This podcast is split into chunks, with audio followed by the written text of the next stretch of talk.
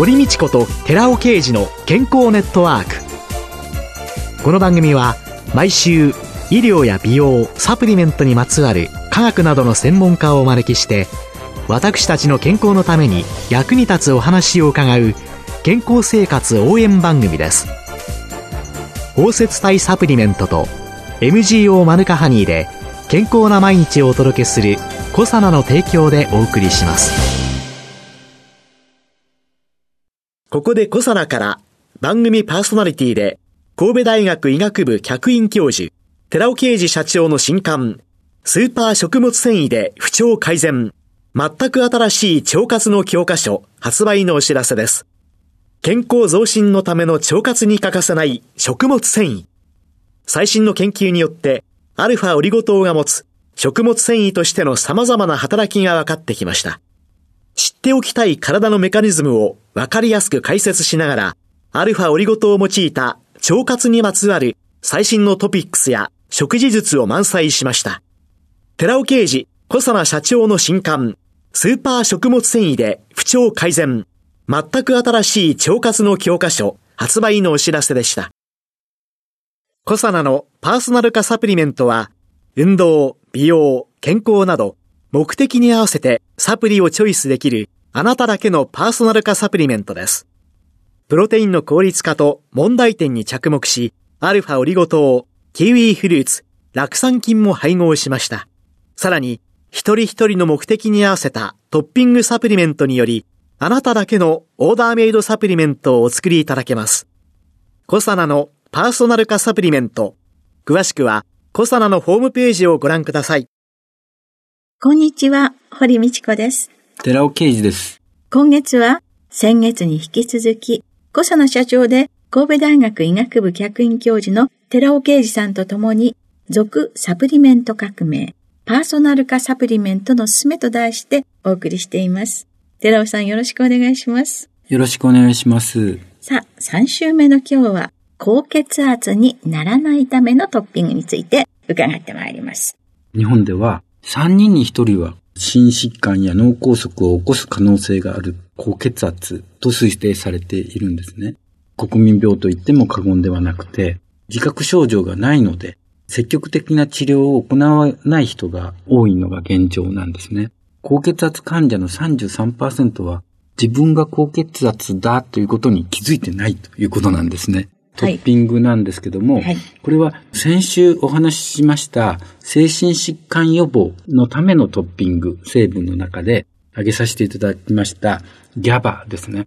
ガンマアミノ酪酸という物質、このギャバと略させていただいてますけども、ノルアドレナリン放出抑制っていうのが実際にストレス緩和作用があるというお話をしましたときに、血圧効果作用もありますということを言わせていただきましたけども、ここでも同様のことをお話しさせていただきたいんですけれども、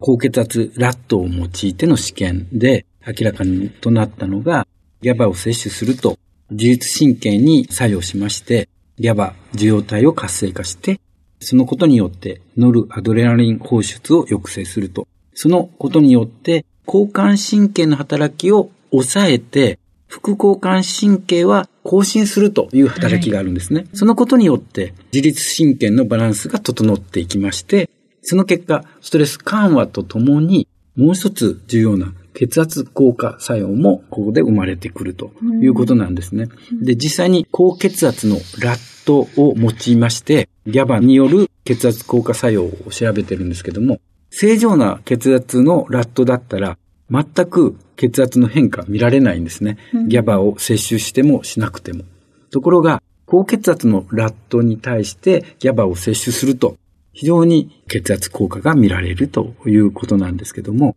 この作用基準っていうのは先ほど言いましたように、ノルアドレナリン放出抑制とともに、心血管系につながる末梢自律神経節を一過的に遮断して、心血管の筋収縮を部分的に抑制することによって、血管を拡張させると。その結果、血圧は降下するというメカニズムなんですけれども。GABA、はい、副交感神経系を高めるということに結果的になる。はい。これは気持ちを穏やかにするっていうストレスという問題と、はい、寝つきなんかもそうですね。いいでしょうね。はい。なかなか興奮して寝れない時はい。睡眠に関しましても、機能性表示食品関与成分として、ギャバっていうのは利用されているんですね。あと、どんな？はい。ピペリンを挙げたいんですね。はい。胡椒に含まれる成分ですけども、ピペリンにも血圧効果作用のあることが、人試験によって明らかとなっています。ピペリンはどういう事情で、はいはい、ピペリンの場合には、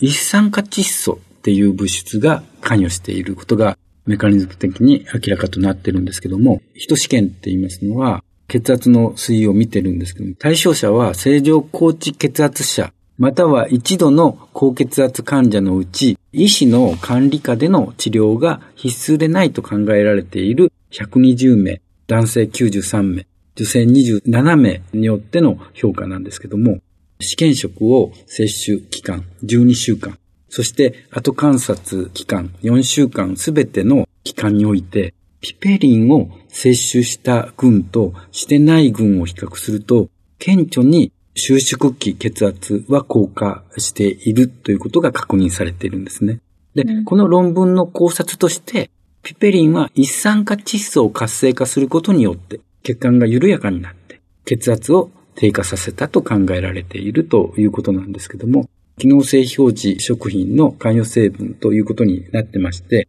ピペリンの摂取量は90マイクログラム1日に取ればいいということになってます。正常高知血圧。正常なんだけども、やっぱりあなたちょっと高い方よ、はい、のグループと、はい、ちょっと高いねって、はい、まだ薬を飲むほどではないんだけれども、日常生活ちょっと気をつけてくださいねっていうような、一度の高血圧症の患者さんたちですね。まあ140とか150ぐらい血圧ある人なんかだと、ピペリンを使うことによって、血管が拡張して、血圧が下がるという。はい。それが二つ目ということになります。このピペリンというのは、よく吸収されるんですか？実はピペリンって言いますのも、使用性物質で、生体内に入る量非常に限られていると。このピペリンをアルファオリゴ糖で包摂化すると吸収性は高まるということを確認しているわけなんですね。アルファオリゴ糖で包摂すると、溶解性が増して吸収されやすくなる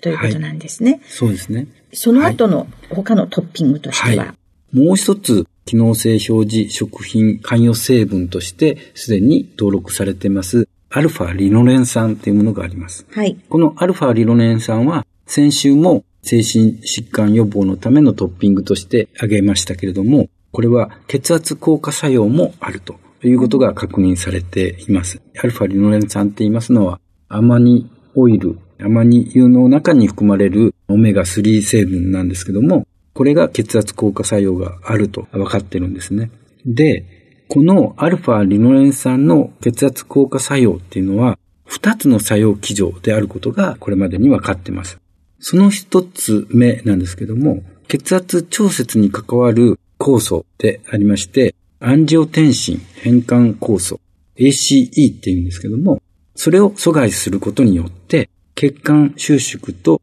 ナトリウムの再吸収を抑制するということで血圧を低下させるということが一つには分かっていると。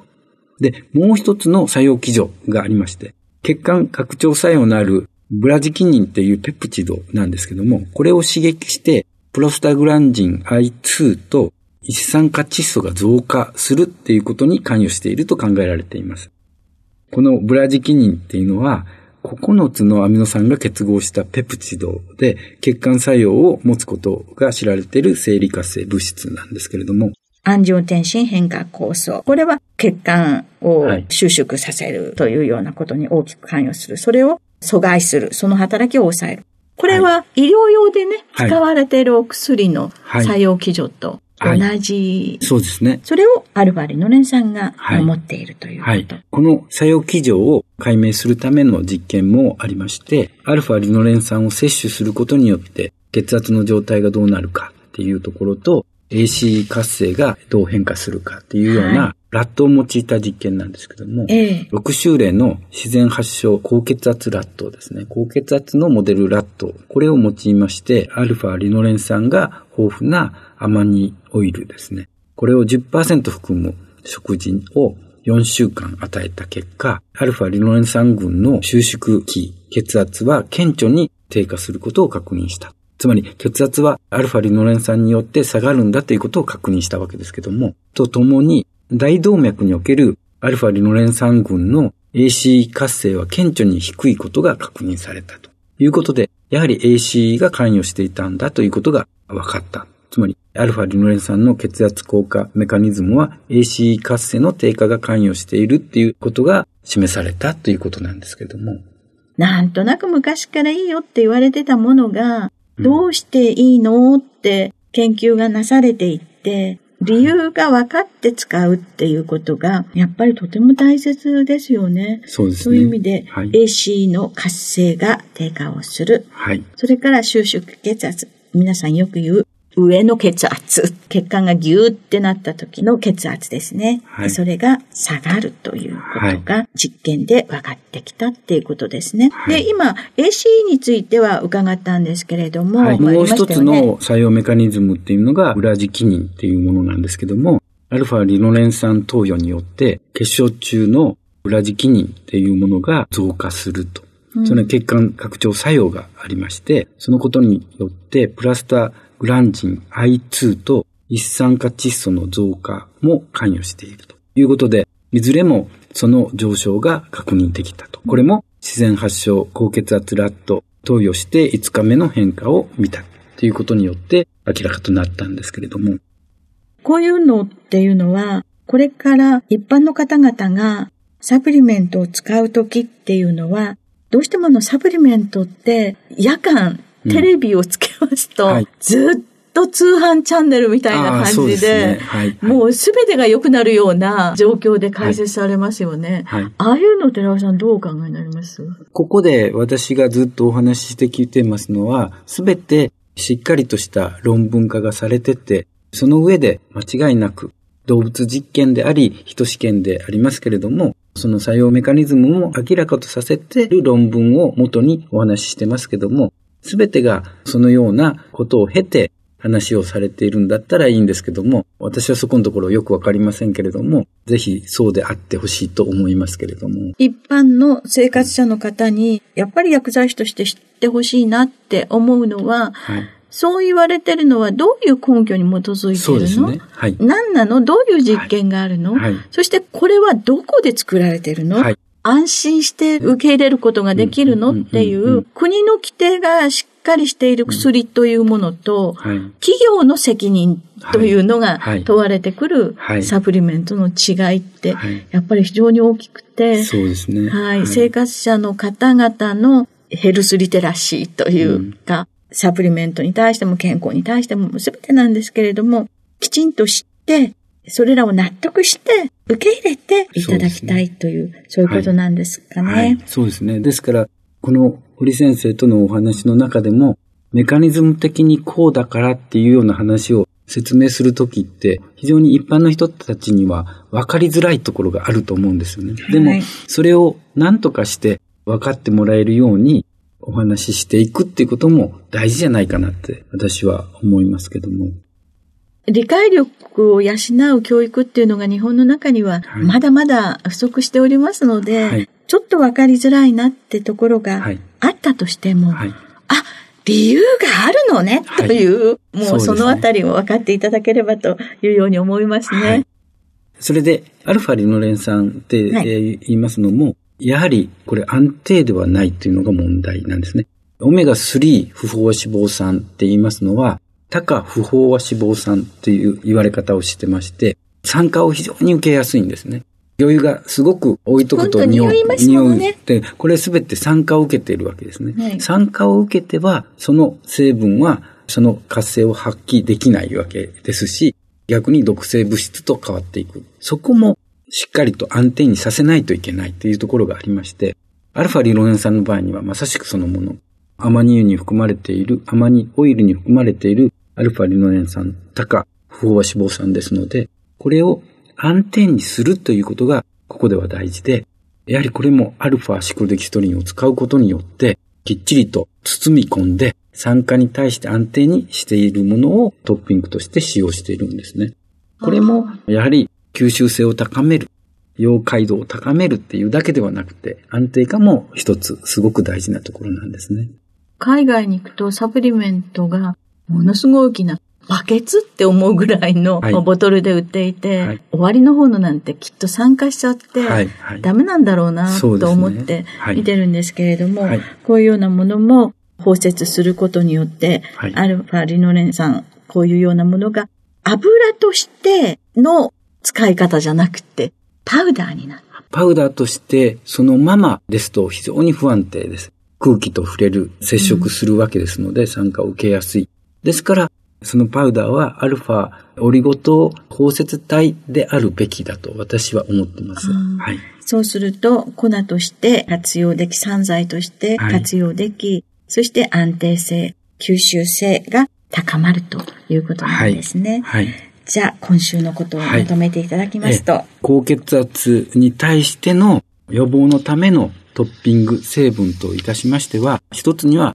ギャバですね。ガンマアミノブチリックアシッド、ガンマアミノラク酸でして、これはノルアドレナリン放出抑制によって血圧効果作用をもたらすというものですし、次にピペリンを挙げました。ピペリンも包摂体の方が吸収性は高まり、結果、一酸化窒素の活性化に役立つということで、これも血圧効果作用が期待できるものであります。そして次に挙げましたのは、アマニ包摂体ですね。これはアルファリノレン酸を安定化させたものですけども、このアマニ包摂体によってアンジオテンシン変換酵素阻害であったり、ブラジキニン刺激によって血圧効果作用をもたらすということで、三つ目として挙げさせていただきました。そしてもう一つ、ここには触れませんでしたけども、これはもう以前にお話しておりますように、アジポネクチン、これを産生することも大事で、これに対してはコエンザイム Q10R リポ酸、そして皮脂エキスが有効だということで、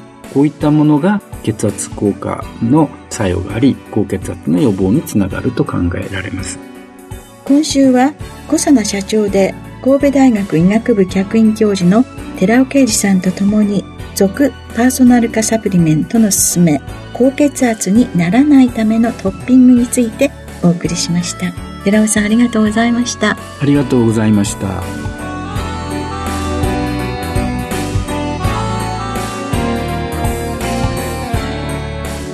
ここでコサナから番組お聞きの皆様にプレゼントのお知らせです。栄養や酵素が豊富なキウイフルーツをパウダー化しアルファオリゴ糖で包み込むことによって熱や酸化に弱い酵素の活性を保ったコサナのキウイとオリゴのパウダーを番組お聞きの10名様にプレゼントします。ご希望の方は番組サイトの応募フォームからご応募ください。コサナのキウイとオリゴのパウダープレゼントのお知らせでした。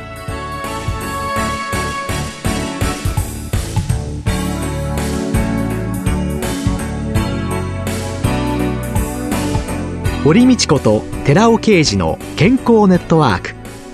この番組は包摂体サプリメントと MGO マヌカハニーで健康な毎日をお届けするコサナの提供でお送りしました。